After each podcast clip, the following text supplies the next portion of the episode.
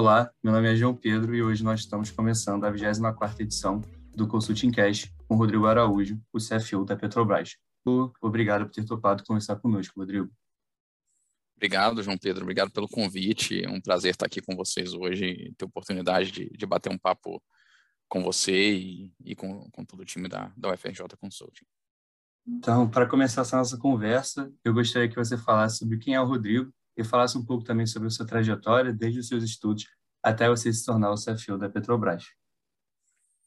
Beleza, eu, bom, eu vou começar pelo sotaque, vocês vão detectar em algum momento, mas eu sou mineiro, então sou, sou mineiro de Belo Horizonte, sou, tenho 36 anos, sou casado, sou cruzeirense, né, assim, difícil admitir isso nos últimos tempos, mas enfim, vamos lá, né, seguimos firme na luta, a esperança é a última que morre, é, mas eu sou, eu, bom, eu tô, cara, assim, eu gosto bastante de, de é, de música também, tenho como hobby aí, toco guitarra também, assim, totalmente amador, mas enfim, mas engano. É, em termos de carreira, eu, eu, sou formado em administração pela UFMG, sou formado em ciências contábeis também pela Mackenzie aqui no Rio, tenho um MBA em finanças na, na GV e um mestrado em finanças também pela HEC de Paris. E, enfim, estou na Petrobras há praticamente 15 anos, completo 15 anos no final desse ano. É, minha carreira substancialmente na área financeira, então tenho uma experiência longa aí na área financeira, tanto na função contábil tributária, tanto é, acompanhando parte de desempenho, também agora como CFO, trabalhando com parte de relação com investidores também e outras funções. É, na minha vida pré-gresso Petrobras, já fiz de tudo um pouco, então, assim, já fui recepcionista de hotel, já fui comprador de, de empresa de telecom, já fui professor de inglês, já, já, panfletei na rua, então já fiz um pouquinho de tudo aí na, na minha carreira, fui pesquisador também, então acho que é legal estar tá, tá com vocês nesse ambiente, fui pesquisador do Laboratório de Finanças da UFMG, na minha época de graduação, fui pesquisador na Fundação do Cabral também, em Belo Horizonte, então, assim, vivi bastante o, o ambiente acadêmico, acho super super legal e super louvável a iniciativa de vocês. Até quando, quando recebi o convite, vários amigos meus de faculdade, é, a UFMG tinha uma consultoria júnior também, então, assim, amigos meus de, de, de faculdade estiveram na consultoria júnior, acabei não trabalhando na consultoria júnior, mas, enfim, conheço o trabalho que vocês fazem, é super bacana, turma, assim, aprende muito, vive experiências reais de empresa, então, acho que é, é, é sempre muito bom ter a oportunidade de ter esse contato com vocês um ponto que acaba se destacando foi a realização do seu mestrado em finanças na França. Então, eu gostaria de te perguntar como você acredita que a realização de um mestrado fora do país ela tem impulsionado a sua carreira? Então, João Pedro, eu acho que assim, eu acho que impulsionou por vários motivos, né? Eu acho que assim, primeiro, eu tive a possibilidade de, de fazer o mestrado no momento em que eu consegui conciliar minha carreira profissional com, com a carreira acadêmica. Então, eu sempre tive essa preocupação de manter essa, essa chama da, da, da, carreira acadêmica acesa e conciliar dentro do que é possível. Na vida executiva, tem momentos que a gente tem mais dificuldade de fazer isso. Eu tive a felicidade de, no período do mestrado, ter, ter pego ali um período que eu consegui conciliar bem. Eu fiz, esse, fiz o mestrado na HC, um mestrado modular, né? É, em que eram seis módulos que você ficava full time lá presencial por, por 15 dias. É, então, assim, era uma imersão bastante forte em termos de tempo ali nas, nas janelas do mestrado e, e, o próprio período de dissertação foi bastante longo, mas eu acho que, é, assim, eu acho que além do, do conhecimento acadêmico, e eu acho que foi uma experiência que me acrescentou muito, porque você acaba vivenciando uma realidade muito diferente, e aí a minha escolha da HC é, ela foi muito pautada por isso. É uma universidade que ela vem há alguns anos no ranking de, do Financial Times, que é um ranking super respeitado na, na área de finanças. Ela é considerada a, a melhor do mundo em finanças é, consecutivamente há alguns anos. Então, eles fizeram um trabalho bem sólido de atrair um corpo acadêmico de alto nível para lá. É, eles vêm há alguns anos num processo de internacionalização e de atração de profissionais que trabalhavam em universidades de alto nível nos Estados Unidos, na Europa, fazendo um processo forte de recrutamento para montar um núcleo de finanças forte. E, e quando eu, eu, fiz o mestrado ali no período entre 2018 e 2020, é, eles já trouxeram assim vários profissionais de altíssimo nível. Até o meu, o meu orientador de dissertação, por exemplo, é um cara com dois doutorados no MIT em matemática, economia. É, trouxeram pessoas de mercado que é, se formaram em universidades de alto nível e tiveram carreiras importantes de mercado. Por exemplo, um cara que deu aula para a gente de, é, da parte de private equity, de alavancagem financeira, foi um cara que foi de banco de investimento durante muitos anos e tinha uma carreira acadêmica bem sólida também. Então, eu acho que essa, esse elevado nível acadêmico foi algo que, para mim, foi muito importante em termos de carreira.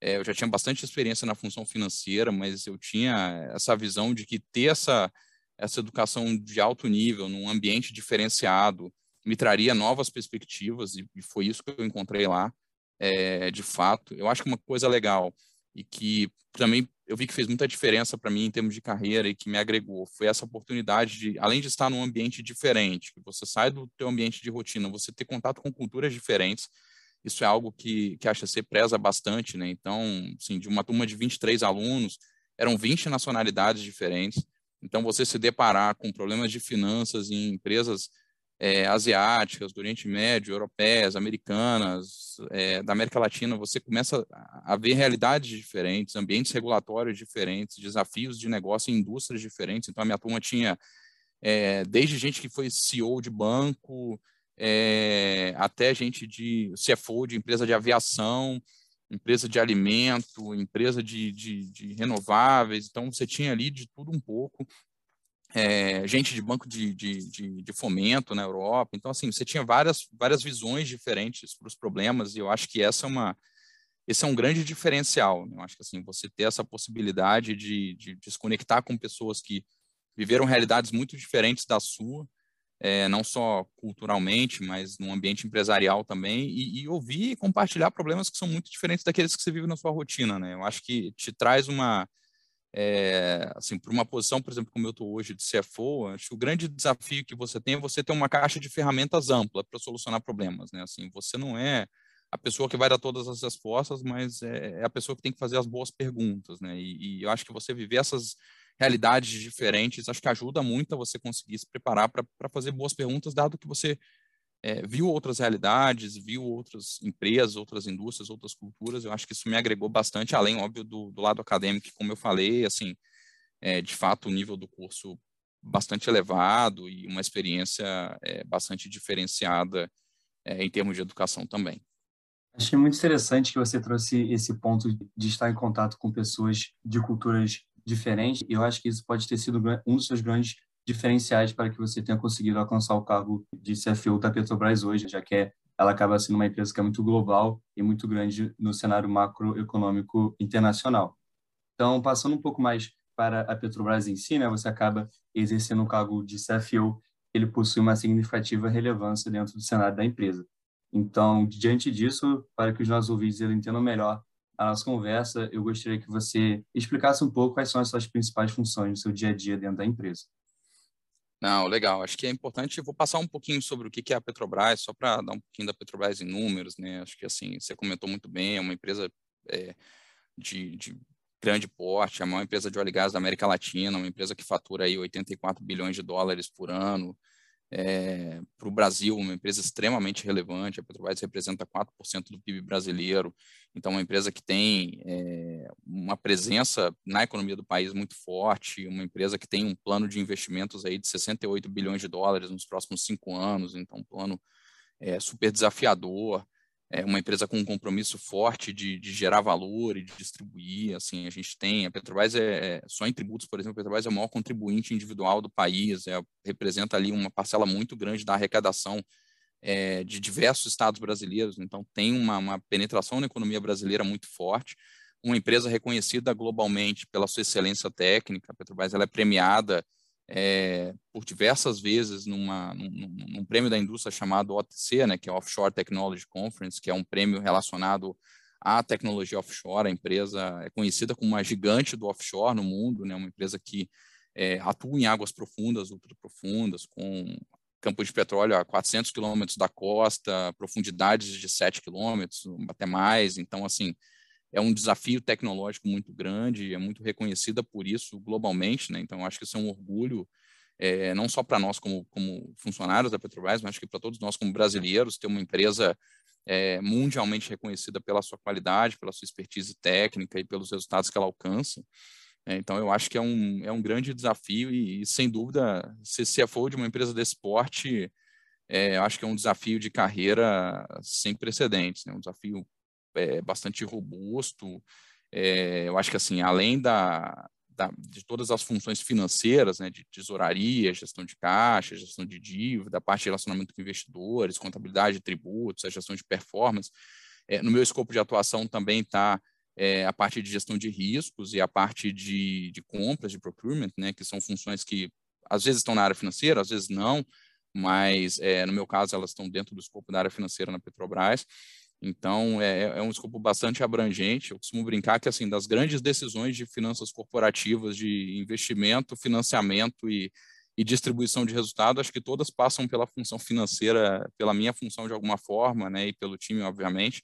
Então, eu acho que é uma, uma responsabilidade grande. O, o, em qualquer empresa moderna, assim, a função do CFO cada vez mais é de um grande habilitador dos negócios. Né? Assim, se a gente olhar ao longo do tempo, o diretor financeiro ele deixou de ser é, aquele cara que tinha função de controle e reporte e passou a ser um grande habilitador dos resultados da companhia, né? seja é, através de, de, de, uma estratégia sólida de investimentos e de avaliação de projetos, seja para garantir a financiabilidade do plano estratégico da companhia, seja, por exemplo, na função de suprimentos, que eu falei que é essencial para que a gente entregue um plano tão robusto de investimentos, seja no relacionamento com investidores, para atrair capital para a companhia, custos competitivos. Então, assim, o CFO hoje ele é um grande parceiro do negócio, ele precisa ser cada vez mais um grande parceiro do negócio, principalmente num ambiente em que, quando a gente vê tudo que tem acontecido em termos de transformação digital, é, várias das funções tradicionais financeiras, de controle, reporte, etc., vão sendo cada vez mais é, aprimoradas em termos de automação, de, de, de velocidade de execução. Então,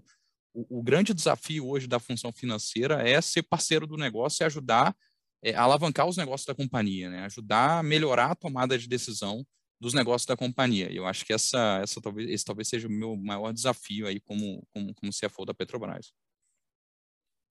De fato, o seu escopo como CFO da Petrobras é muito grande, então você acaba realizando muitas funções dentro do seu dia a dia. E um ponto que eu achei muito interessante foi que você citou o seu time, né? Então, é algo que acaba sendo muito relevante atualmente no contexto das empresas é justamente essa questão de ser um bom líder, né? E nesse contexto, um ponto que me chamou a atenção no seu currículo foi justamente seu certificado de desenvolvimento de liderança. Então, nesse sentido, eu gostaria que você contasse um pouco para a gente quais são as principais características que você enxerga em um bom líder empresarial. Eu acho que assim, eu acho que começa é, tem algumas características que eu acho que, para mim, são, são, são bem importantes. Né? Eu acho que, primeiro, a questão da liderança pelo exemplo. Né? Eu acho que é, eu tomo isso como um valor bem forte. Né? Assim, desde o começo da minha carreira, eu sempre me preocupei muito em, em ser o exemplo, em mostrar o exemplo, em ser, de uma certa forma, é, referência em termos de comportamento, de buscar geração de valor, etc. Eu acho que, que assim, você tem que literalmente walk the talk, né? Assim, você é, se comprometer com aquilo que você mesmo executa, o que você mesmo faz, né? Obviamente o líder é um, é um, é um grande habilitador. É, eu costumo brincar com a turma que, assim, na verdade, o meu grande trabalho é não atrapalhar que eles façam o trabalho, né? Então, assim, quem, quem faz o grande trabalho é o time, né? Na verdade, assim, eu sou o, o porta-voz, vamos dizer assim, de um trabalho brilhante. Assim, obviamente que numa empresa com a Petrobras, que eu tenho a felicidade de trabalhar com, com, com, técnicos e com um time assim de extrema competência, facilita muito a minha vida, né? assim trabalhar com pessoas é, de um nível assim altíssimo de desempenho e de capacidade. A gente tem profissionais assim reconhecidos no mercado nas mais diversas áreas. Né? E assim uma capacidade de entrega muito grande. Então isso obviamente facilita muito a vida do CFO. É, eu acho que um outro aspecto bem importante é a questão da coragem, né? Eu acho que todo líder tem que ter um aspecto forte de, de coragem, assim. É, quanto mais você avança na sua carreira, mais difíceis são as decisões que você tem que tomar e, e mais você toma decisões populares, impopulares, decisões que às vezes são óbvias, decisões às vezes que não são nem um pouco óbvias, né? E que tem diversos cenários possíveis. Então, assim, você precisa ter é, é coragem para decidir, né? Assim, numa função como a que eu tenho hoje, assim, você não pode ser uma, uma, você não pode ter paralisia de decisão, né? Assim, você tem que ter, tem que tomar as decisões e obviamente você vai acertar e vai errar como, como, como qualquer líder, como qualquer gestor. É, mas eu acho que assim é um, um outro ponto importante.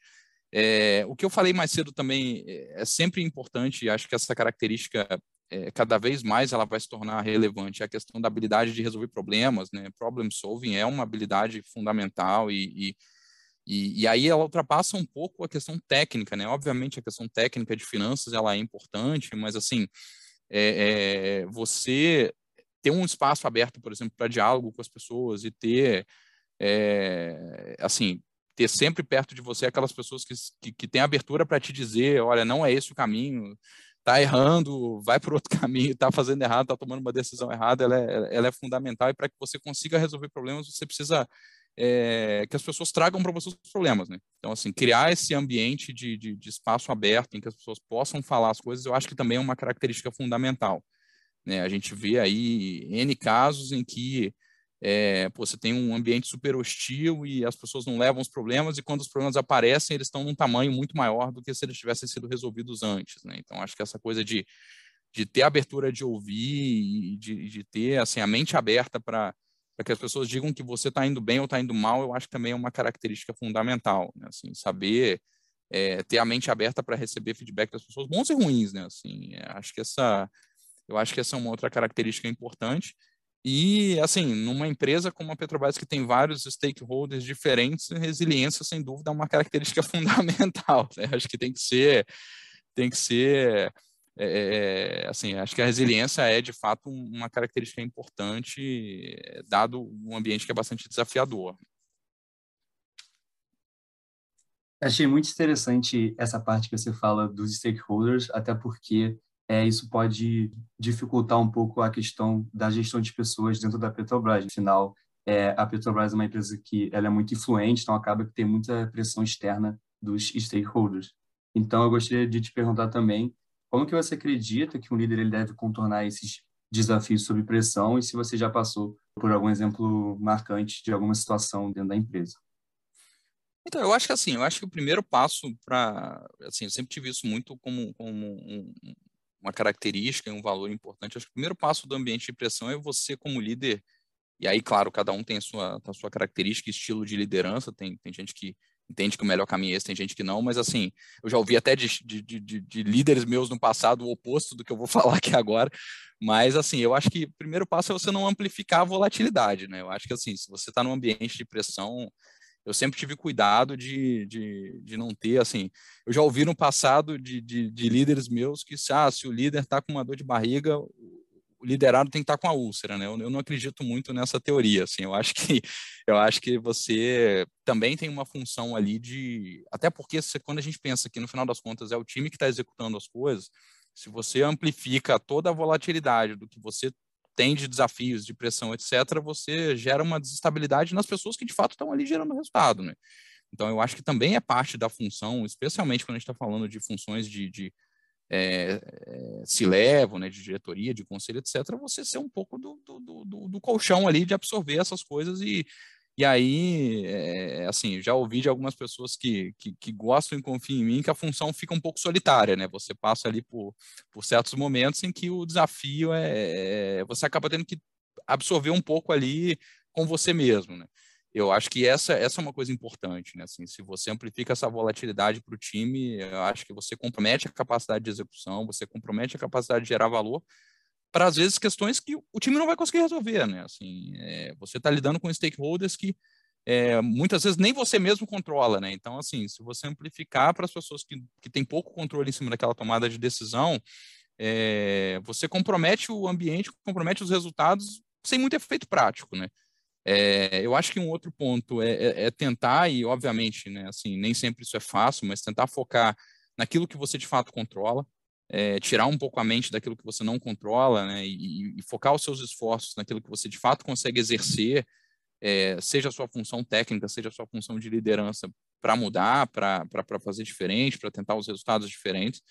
É, e aí, assim, a gente tem, obviamente, a Petrobras, por ser uma empresa de, de economia mista, né, ela passa por muito ruído de coisas que estão totalmente fora do controle da empresa em diversos momentos. Então, tentar isolar um pouco essa coisa do que, que é ruído e o que, que é fato é, eu acho que também é importante. E eu acho que uma, uma, uma outra coisa que também é bem relevante é, é, tentar manter o foco nas questões que são de fato é, é, é, direcionadoras de resultado a médio e longo prazo. Né? Assim, eu acho que essas coisas precisam andar sempre, né? E, e, assim você conseguir fazer com que as coisas que são de fato relevantes, os grandes projetos, as grandes entregas, é, não parem, mesmo que tenha ruído, mesmo que sejam momentos desafiadores, eu acho que é importante, né? E isso nem sempre é fácil, né? Assim, porque quando você tem é, situações de, de, pressão, de desafios adicionais, as pessoas tendem a perder um pouco o foco, né? Perder o foco nas coisas que realmente importam no, no, no final para que a gente consiga entregar resultado, para que a gente consiga gerar valor. Então, eu acho que esse é um outro ponto. E, e, eu acho que uma coisa que eu acabo fazendo no dia a dia também, e que eu acho que, que enfim, eu acho que, que é relevante e acaba gerando resultado, é também tentar ser transparente com as pessoas.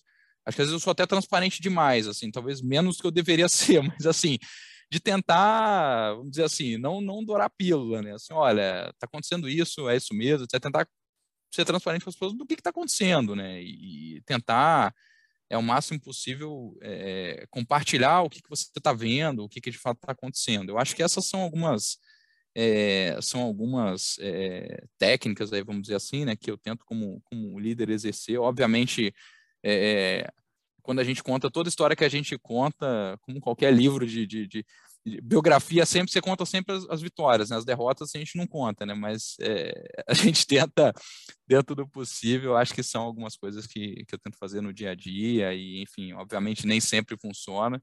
Eu acho que o grande desafio também, e aí esse é um desafio que eu tenho pessoal, que é você equilibrar a sua vida pessoal, assim, é, eu acho que é um desafio que não sou o melhor exemplo nessa área ainda, mas enfim, é, eu acho que também é um desafio você conseguir manter é, a sua vida pessoal rodando bem, né? Eu acho que esse é um é, até porque assim isso compromete a sua saúde, etc. Assim, então eu acho que isso é importante, assim, para mim isso é um desafio, então, assim, contando, um pouco da derrota, né, assim, manter esse equilíbrio para mim é um, tem sido um desafio, mas eu acho que é, é sempre é sempre importante também focar nisso. Eu senti que todos os pontos que você acabou falando, né, eles se relacionam muito com a governança em si, né? Então, isso também, por sua vez, acaba se relacionando com as metas ESG. Nesse sentido, a Petrobras ela até chegou a lançar um relatório sobre sustentabilidade em 2020.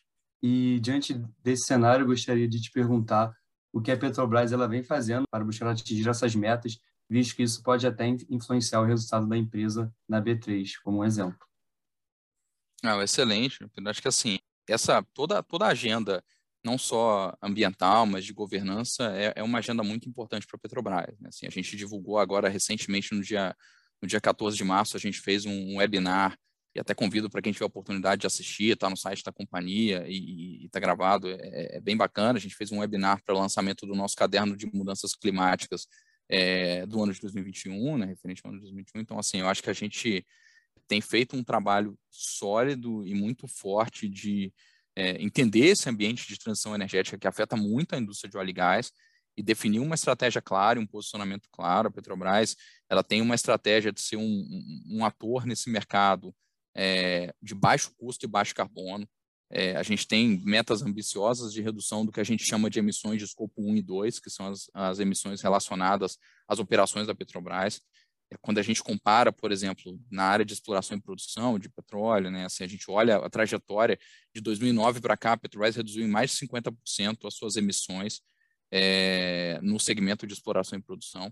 Esse é um, um baita desafio e a gente tem metas ambiciosas para o futuro. A gente também tem metas ambiciosas na parte de refino, é, de aumentar a nossa eficiência energética, conseguir reduzir as emissões. É, então, acho que, sem dúvida, esse é um foco muito grande na indústria de óleo e gás. Eu costumo dizer, recentemente eu participei de um evento da indústria, da CeraWeek, em que me perguntaram sobre, sobre essa questão do posicionamento da Petrobras na transição energética e se eu enxergava isso como um risco, uma oportunidade, né? E acho que é interessante, assim, quando a gente olha a trajetória da Petrobras nos últimos cinco, seis anos, né, a Petrobras chegou ali em 2015 a ser a empresa, uma das empresas mais alavancadas do mundo. Né? A gente chegou a ter uma dívida de 160 bilhões de dólares, uma alavancagem, né, que, é, que é participação da dívida ali em relação ao capital próprio, em relação ao que a gente gera de caixa nas operações da empresa, muito alta, totalmente fora dos padrões da indústria. E aí, quando a gente pensa numa indústria de óleo e gás, é, que é uma indústria em que a sua operação tem muito risco, né? Você imagina que a gente fura ali um posto de petróleo que custa 100 milhões de dólares e nem sempre encontra óleo em condições econômicas para produzir e, e vender. É, adquirir uma área de exploração de petróleo custa, às vezes, alguns bilhões. Então, é uma indústria que o, a operação dela já tem um risco muito alto. Né? Não só de, de, de risco de insucesso, mas risco de segurança também das operações. E aí, a gente está numa indústria que a nossa alavancagem precisa ser mais baixa do que a média das outras empresas. Né? Você precisa trabalhar naquele equilíbrio entre risco operacional e risco financeiro. Se você já tem um risco operacional muito alto, você deveria ter um risco financeiro mais baixo para contrabalancear isso. Você não deveria ser uma empresa altamente alavancada, especialmente numa, numa indústria em que é, a gente tem um, o nosso principal produto, né, é uma commodity, é um preço que é, se a gente pegar aí os últimos cinco anos, o petróleo já, já foi 100 dólares, já foi 10 dólares. Né? Então, assim, e você precisa estar tá, tá pronto para esses dois cenários. Então, é, eu diria que, assim, há cinco, seis anos atrás, todo esse movimento da transição energética seria um enorme desafio para a Petrobras. Seria pegar uma empresa altamente alavancada e colocar num ambiente de mudança drástica de negócio que, que poderia ser um enorme risco para a empresa. Quando você olha hoje, a empresa colocou a sua estrutura de capital em ordem, quer dizer, fez um trabalho muito forte de é, redução de endividamento, redução de custos, é, de de fato focar nos negócios que são mais rentáveis e que de fato tem a ver com, com, com, com o core da empresa, vamos dizer assim, né? focar nos ativos de água profunda e ultra profunda aqui no Brasil, que são os, os ativos em que a Petrobras é de fato é, o melhor dono, é a empresa que tem vantagens competitivas para desenvolver. E aí, hoje, olhando para esse cenário de transição energética, a Petrobras está super bem posicionada. Ela consegue ser um operador de baixo custo, de baixas emissões e de olhar para esse cenário, como a gente fez, por exemplo, no nosso último plano estratégico, e, e, e começar a desenhar, é, por exemplo, a gente tem, hoje a gente tem definido no nosso plano 2,8 bilhões de dólares de investimentos focados nessa questão de, de transição energética, né, de reduzir emissões de escopo 1 e 2, de desenvolver novos produtos de baixa pegada de carbono.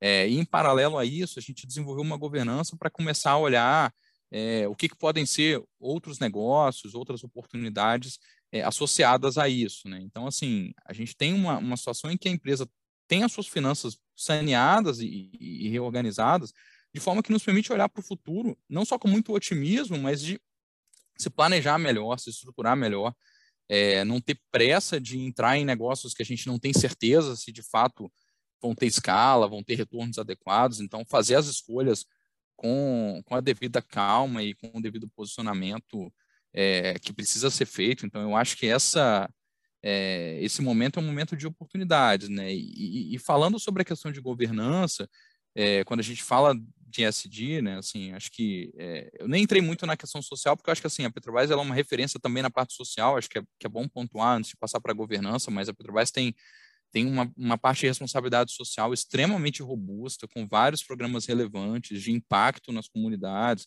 é, a gente tem uma carteira de, e aí a gente está para divulgar agora, nos, nas próximas semanas, o nosso relatório de sustentabilidade do ano de 2021 também, que traz um pouco disso, é uma empresa extremamente comprometida com a responsabilidade social. É, e na parte de governança, é, tudo, em paralelo a todo esse processo de, de recuperação financeira da Petrobras, houve um, um, sólido processo de recuperação da governança. É, foi uma empresa em que é, a gente olha tudo o que aconteceu é, com os achados da, da Operação Lava Jato e, e, com todos os danos que aconteceram à imagem da Petrobras e à reputação da Petrobras, é, a gente conseguiu fazer uma virada não só financeira, mas de governança também, né? trazendo uma governança mais robusta, processos mais sólidos. A empresa tem sido premiada por diversos órgãos, tem sido reconhecida não só pela sólida governança, mas pela transparência, é, que eu acho que é um outro aspecto fundamental para uma empresa como a Petrobras, até por ser uma empresa que tem participação do Estado, é, ser transparente tem que ser um valor fundamental. A empresa que precisa ser mais transparente do que a média das outras empresas, precisa ter um grau elevado de transparência, a gente tem um compromisso forte nisso. É, então, eu acho que, é, é, é de fato, a, Petrobras tem, tem, tem é, transitado e tem tido resultados muito bons na agenda ESG. Né? É realmente muito gratificante escutar que uma das empresas do tamanho e a influência que a Petrobras tem, né, ela esteja se importando cada vez mais com as metas ESG. Acho que o Brasil só tem a ganhar com isso. E um fator que você citou também que é muito interessante é justamente a questão da transparência. Então, hoje em dia, para que uma empresa ela se consolide no mercado, acho que é, é essencial ela ter uma cultura empresarial forte. E a gente consegue ver que a Petrobras ela possui uma cultura empresarial forte, afinal, a empresa ela já ganhou algumas vezes o prêmio de transparência nos seus relatórios financeiros. Foi um prêmio promovido até pela Associação Nacional dos Executivos. Então, dessa forma, eu gostaria de te perguntar como que você avalia a importância do valor da transparência dentro da empresa. Acho que assim a transparência ela é um valor fundamental para a Petrobras. É, a gente tem é, diversos reconhecimentos, não só nas nossas demonstrações financeiras, que são continuamente premiadas pela NEFAC, a gente teve é, agora nos anos de 2019 e 2020, foi inclusive eleita como empresa é, destaque, né, que é como se fosse a melhor demonstração financeira ali do ano, né, pela NEFAC, então, de fato, um reconhecimento da transparência das informações que a gente tem, é, e acho que isso vai além só das demonstrações financeiras, né, a Petrobras é uma empresa que, como eu estava citando mais cedo, é, outros relatórios, como o nosso caderno de mudanças climáticas, o nosso relatório de sustentabilidade, são, assim, é, outras visões e outras perspectivas que a gente traz para aumentar a prestação de conta dessa empresa que é tão relevante. Né? Então, uma parte super importante da governança é prestar conta adequadamente, é ser transparente sobre tudo o que acontece. A gente tem essa preocupação enorme. É assim, se a gente pensar, se vocês acompanharem pela quantidade de comunicados ao mercado que a Petrobras faz, a Petrobras é uma empresa que se preocupa em é, se antecipar aos eventos, comunicar claramente os eventos, enfim, a gente tem uma, um, uma média aí de comunicados ao mercado e aí, claro, isso se reflete em imprensa, etc., muito maior do que, do que a de outras empresas. E eu acho que um outro ponto interessante de citar, e que é uma prática que a gente tem da Petrobras e que tem poucas empresas no Brasil que tem igual, a gente tem um relatório fiscal que a gente fala, por exemplo, só é, de toda a contribuição da Petrobras na forma de tributos, a gente explica como é que funciona o ambiente de tributação da indústria de óleo e gás, explica como é que é a contribuição da Petrobras, traz, por exemplo, um mapa de calor que mostra como é que a empresa contribui para cada um dos estados brasileiros, é, o que, que ela arrecada, o que, que ela gera de valor. Então, assim, eu acho que essa é uma, é uma, uma prática que é comum em empresas europeias, que está bem desenvolvido para empresas europeias, mas que ainda é pouco comum no Brasil. Acho que a Petrobras tem um diferencial bastante importante em relação a isso. É, eu já tinha falado mais cedo, né? Acho que o nosso caderno de mudanças climáticas ele é um documento super abrangente. Então, assim, a gente tem entra fundo nos aspectos da indústria, na, na no que a gente tem em termos de emissões, que eu acho que é um tema muito importante para a indústria. Então, acho que, assim, é, eu não tenho nenhuma dúvida que, que é, é, é um valor fundamental para a Petrobras, eu diria até mais, é um dever para uma empresa como a Petrobras, pelo seu, pela sua relevância, pelo seu tamanho e pela, pela participação que ela tem na economia brasileira, ser uma empresa transparente. Então, a gente tem, muito, tem um compromisso muito forte com relação a isso. A parte que você falou de tributos, ela acaba sendo bastante interessante, é porque você ganhou um prêmio, também foi dado pela ANEFAC, nessa área de tributos. Então, desde o tempo que você começou a atuar como CFO da companhia até os dias atuais, gostaria de perguntar também como que você enxerga as principais mudanças na área.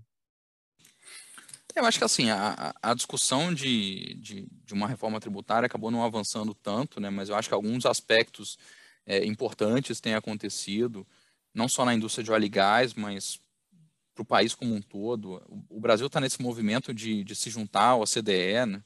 é, e aí a gente precisa fazer uma série de adaptações é, para aproximar não só as regras tributárias, mas toda a questão da governança tributária brasileira dos mais altos padrões mundiais. E aí isso tem sido bastante importante, aspectos como que eu falei da transparência fiscal é, tomam cada vez mais peso, vão tomar mais peso. É, eu acho que uma outra discussão importante que tem tomado corpo é a discussão do, do que a gente chama de compliance cooperativo. É, o que, que é isso? Né? A gente já tem alguns países é, que já são bastante avançados nisso, que é você ter os agentes fiscais cada vez mais próximos dos, dos, é, dos contribuintes, para que tenha uma relação de confiança entre os dois e que você tenha maiores trocas de informação, maior transparência, maior responsabilidade fiscal, tanto pelo lado das empresas quanto pelo lado do fisco. É, eu acho que esse é um aspecto importante.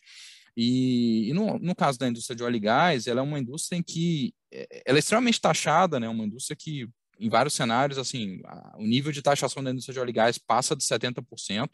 Então, é uma indústria que tem uma contribuição muito importante em termos de pagamento de tributos é, e que tem um desafio que é uma complexidade tributária importante. Né? A gente tem É, a gente recentemente teve uma aprovação de mudança é, da forma de cálculo da tributação em cima de combustíveis, que passou a ser na esfera estadual a ser uma alíquota fixa por volume, é, que era um, um, pleito antigo da própria indústria, né? Porque quando a gente pensa num, num produto como uma, uma, commodity, né? O que eu estava falando mais cedo, né? O petróleo ele tem momentos de alta e momentos de baixa, né? Ele não se comporta como um bem de consumo comum que ali ao longo do tempo meio que acompanha a inflação geral, né? É uma commodity que você tem momentos de, de maior valor e menor valor.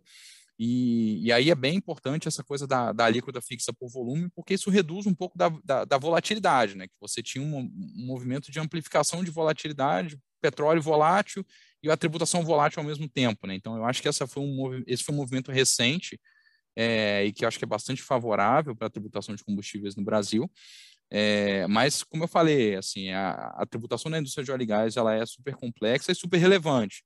Né? Então, eu acho que é, essa todas que eu falei de transparência na parte fiscal, especialmente para empresas do setor de óleo eu acho que ela é uma agenda fundamental e tem tomado bastante corpo no Brasil. A parte que você falou sobre o preço do barril de petróleo ser bastante volátil é uma parte que acaba sendo muito interessante, porque ela acaba afetando muito o modelo de negócios da Petrobras. E como a gente já falou algumas vezes ao longo desse episódio, né, acaba que vocês são muito reconhecidos por justamente fazer é, esses relatórios financeiros com uma notória qualidade. Então, dito isso, eu gostaria de saber como que vocês fazem esses relatórios, tendo que mapear todos esses riscos que acabam sendo muitos no contexto do modelo de negócio da Petrobras. É, então, acho que assim, é, um, é um, um, desafio em termos de processo, a gente tem um processo bastante robusto para que a gente consiga capturar essas informações, é, não só pela, pelo tamanho das operações da companhia, mas pela complexidade. É, eu acho que assim, a gente tem, tem uma integração, e aí a gente tinha falado mais cedo sobre aquela importância do, da área financeira, do CFO estar tá conectado com os negócios da companhia é, a gente vem num crescente de integração entre a área financeira e os negócios da companhia, e isso robustece o aspecto da transparência, né? Porque para você ter reportar bem para o mercado e ter capacidade de passar para o mercado não só os riscos, mas todos os direcionadores de valor dos negócios, você precisa ter área financeira muito conectada com o negócio e ter um nível de abertura entre área financeira e área de negócio muito grande para que é, você tenha de fato uma comunicação é, não só interna, mas que se, se transforme em mais transparência para o mercado. E, e, obviamente, assim, eu acho que nosso time com função financeira é, consegue traduzir isso muito bem internamente, porque os ganhos são, são muito claros, né? Assim, de você ter é, uma comunicação mais transparente com o mercado, você reduz a assimetria de informação.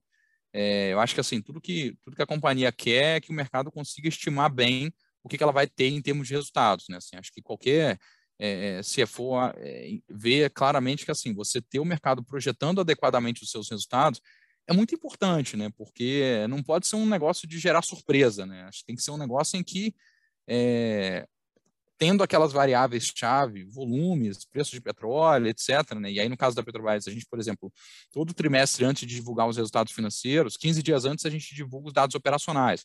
E aí o mercado consegue, com aqueles dados operacionais, por exemplo, já fazer uma estimativa muito razoável do que, que vai acontecer em termos de resultados financeiros, né? E é esse tipo de coisa que a gente quer, né? Assim, é não ter não ter surpresa, né? Eu acho que um, um negócio como o nosso, com, com, com, um plano estratégico tão desafiador como o nosso, é, eu acho que a gente não, não, não, tem que gerar surpresa, né? Acho que a gente tem que conseguir comunicar de forma que é, essa simetria de informação seja a menor possível, né? Que o mercado consiga projetar adequadamente os nossos resultados.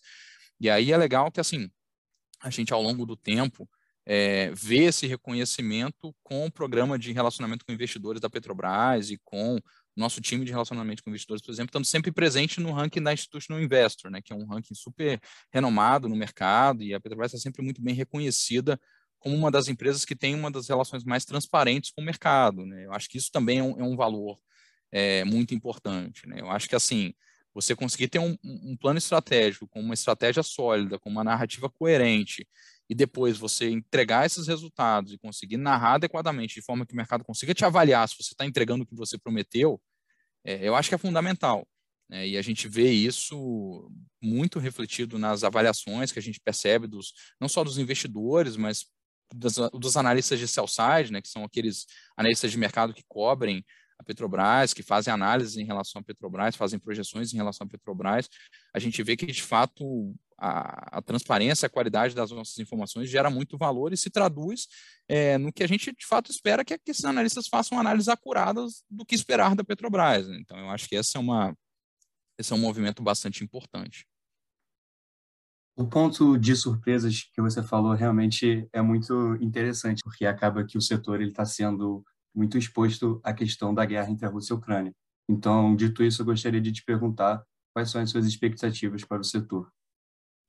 Ah, boa pergunta, né? Acho que assim, tem uma, tem uma frase de um, de um CEO de uma empresa de petróleo que uma vez disse que se meu trabalho fosse prever preço de petróleo, não seria um problema sério, né?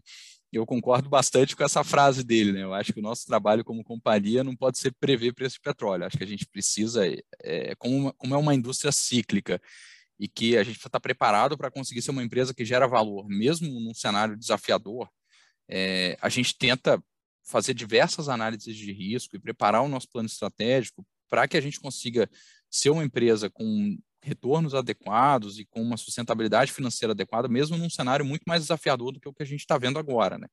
É, eu acho que esse é um ponto importante, né? Hoje os preços de petróleo estão aí ao redor de 100 dólares, um pouco acima por barril, mas se a gente pega ali março, abril de 2020, é, o petróleo estava 10 dólares por barril. Né? Assim, o petróleo o WTI, que é o petróleo negociado nos Estados Unidos, chegou a valores negativos, que é um negócio quase que difícil até de, de, de entender, né? Assim, é uma coisa que é, com toda a situação da pandemia, é, as empresas estavam preferindo segurar os seus estoques de petróleo e não vender naquele momento do que vender naquele preço tão baixo, né? Então, assim, é uma indústria que a gente precisa estar preparado para esse tipo de coisa.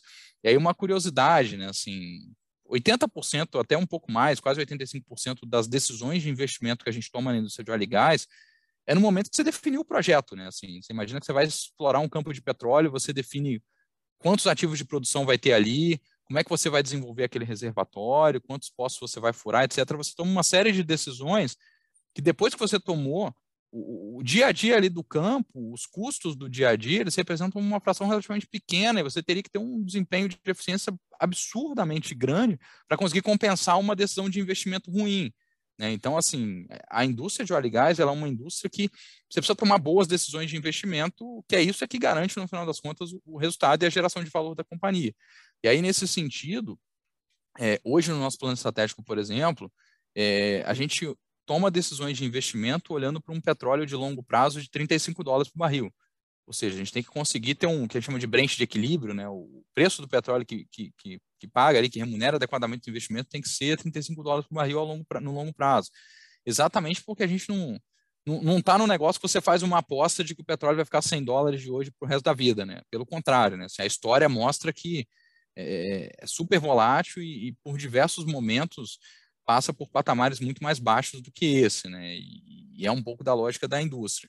Então, eu acho que assim, acho que o nosso grande trabalho é, é, é conseguir ter o que a gente chama de disciplina de capital, né? Conseguir, é, como, em momentos como, por exemplo, esse agora em que os preços estão mais elevados, é, manter a racionalidade das decisões sem imaginar que esses momentos de preço mais elevados vão se perdurar é, por muito tempo. Eu acho que essa é uma é, esse é um grande desafio da indústria. Né? A gente viu no passado ciclos em que momentos mais duradouros de preços altos levaram diversas empresas, a Petrobras e diversas outras empresas, a fazer investimentos que depois, quando os preços caíram, é, não se mostraram resilientes àqueles preços mais baixos de petróleo. Né? Então, assim, é, ter essa, essa consciência de que a gente precisa olhar para o longo prazo e, e, e, não, e não é, fazer investimentos que precisam de preços de petróleo muito altos para serem é, adequados, né, para serem rentáveis, eu acho que é, é, um, é, uma característica muito importante da indústria de óleo e gás.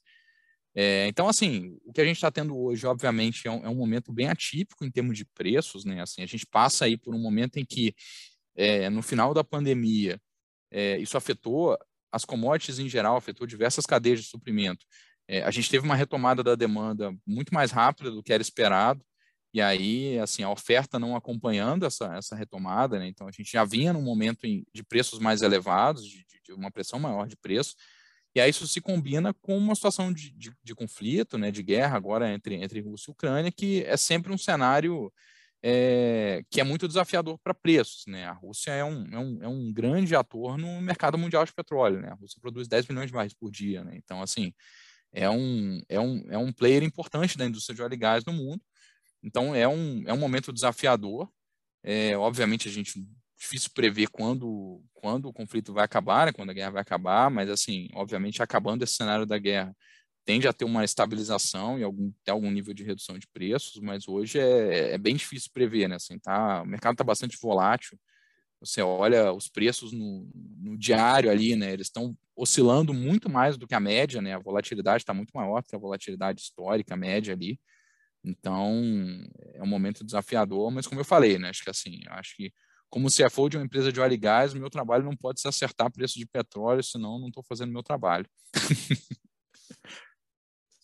E após a gente ter conversado bastante sobre a sua carreira, agora a gente pode passar para um momento mais focado em você. Então, Rodrigo, quais são os seus planos profissionais e até pessoais para o futuro? Acho que assim, hoje, obviamente, eu estou totalmente focado aqui no, no, desafio da Petrobras. A gente viu um pouquinho aqui na nossa conversa que o desafio não é grande, né? Então não sobra muito tempo para focar em outras coisas que não seja conseguir gerar valor e conseguir dar resultado na, na, na minha função atual, que é uma função extremamente desafiadora. É, a Petrobras tem uma agenda importante e, assim, acho que eh, tem um, um desafio relevante de conseguir é, entregar o planejamento estratégico, entregar esse movimento de abertura de mercado que a Petrobras está participando, manter esse nosso foco na agenda de descarbonização, de gerar valor e distribuir o, o que a companhia gera em termos de valor, melhoria contínua da nossa governança. Então, tem vários desafios que é, ainda tem muita entrega interessante para fazer como CFO da Petrobras. Então, acho que assim, é uma é uma posição que, que te faz se desafiar constantemente e, te faz buscar sempre é, novas entregas e novos resultados. Acho que não tem, é, como, como a pessoa do, do, do, meu time costuma dizer, de tédio a gente não morre. Então, assim, é uma função que tem bastante desafios. E, assim, eu acho que isso é um pouco da minha característica, tá? Assim, eu acho que, assim, eu alcancei um, um marco bem importante na minha carreira, obviamente, assim, é uma coisa que eu é, eu, eu, almejei, eu me planejei para isso, eu me, me estruturei para isso ao longo do tempo. Eu tinha vontade de ser, de ser CFO de uma grande empresa, então me preparei profissionalmente, academicamente para isso, para esse momento. É, obviamente a gente tem que ter sorte na vida também, não é no, no, a preparação ela é super importante, mas obviamente tem que contar um pouquinho com a sorte também. Mas é, eu sou uma pessoa que eu sou super movido a desafios, né? Então é, com certeza, assim, essa, essa coisa de, do, do, dos desafios, eu acho que é o que eu vou, no futuro da minha carreira, eu vou estar sempre focado em como é que meu, eu, eu me desafio a, a, a, a estar em situações que, que vão me exigir mais e situações mais complexas dos que das que eu já vivi. Eu acho que esse é um pouco da, do meu mindset em termos de futuro de fato bastante interessante nessa questão dos desafios e a gente espera que você e a Petrobras consigam traçar voos cada vez mais altos. Mas, infelizmente, a gente está chegando ao fim dessa nossa conversa e, como todo Consulting Cash, a gente tem a tradição de perguntar para o nosso entrevistado qual é o conselho que você daria para quem está começando no mercado de trabalho e mesmo sucesso profissional. Não, legal, legal. Vou, vou, vou, correr o risco de ser meio clichê no meu conselho aqui, mas assim, tem aquela aquela tríade de sonhe grande, trabalhe duro e se mantenha humilde, eu acho que ela continua muito, muito válida, tá? Assim, eu acho que essa, é, assim, eu acho que se você, você quer alcançar coisas grandes, você tem que ter sonhos e ambições grandes, né? Assim, você pode até não chegar na, na, na, tão alto quanto você mirou, mas você já vai chegar no, num ponto que você vai se realizar. Né? Então, assim, eu acho que ter, ter sonhos grandes, eu acho que é, é super importante. Eu acho que é, aquela assim é, sem, sem muito trabalho e sem muita dedicação a gente também não conquista nada e não, não, não, alcança nada eu acho que trabalhar duro sempre trabalhei muito duro na minha vida sempre trabalhei muito e sempre me dediquei muito desde a época de, de, de faculdade até nos diversos ambientes assim acho que eu sempre tive como um, como um valor para mim é, dar o meu melhor em qualquer situação independente do ambiente, dos desafios e tal. Acho que assim, eu sempre tive como um valor muito forte ser o melhor que eu posso em qualquer cenário e acho que assim os retornos vieram, né, sendo sendo sendo meu melhor o tempo todo. E, e eu acho que assim se manter humilde também é, é fundamental. É, eu costumo brincar que assim, né, vocês sabem a gente está aqui no, no no, no, podcast, assim, a gente não pode se iludir que o CFO da Petrobras é um gênio, né, assim, porque, assim, o, a gente, toda vez que avança na carreira, a gente é levado àquela tentação de todo mundo te acha o máximo, né, eu acho que isso aí é uma coisa que se manter humilde, ter próximo de você pessoas que vão te puxar para a realidade é sempre muito importante, né? Porque assim, ter pessoas que têm a abertura de falar para você é, o que, que você está fazendo certo, o que, que você está fazendo errado, o que, que você precisa mudar, eu acho que é uma coisa fundamental e você só consegue ter essas pessoas perto de você se você mantiver a sua humildade. Então, eu acho que assim, é, tendo, como eu falei, tendo esse, esse risco de estar sendo bastante clichê nos meus conselhos, mas eu diria que assim, eu acho que é, sonhar grande, trabalhar duro e se manter humilde é uma boa receita. O resto não tem fórmula mágica, né? Assim, não tem. É, e aí isso é uma coisa que é interessante, né? As pessoas atingem e conquistam é, aquilo que elas almejam, sucesso, seja pessoal, profissional, etc., por, pelos mais diversos caminhos, né? Então, assim, é, eu acho que é, é, não tem receita de bolo, né? E obviamente vai muito dos valores de cada um e o que, que cada um busca, mas eu acho que com essa tríade a chance de dar certo é bastante alta. E esse foi mais um Consulting Cast.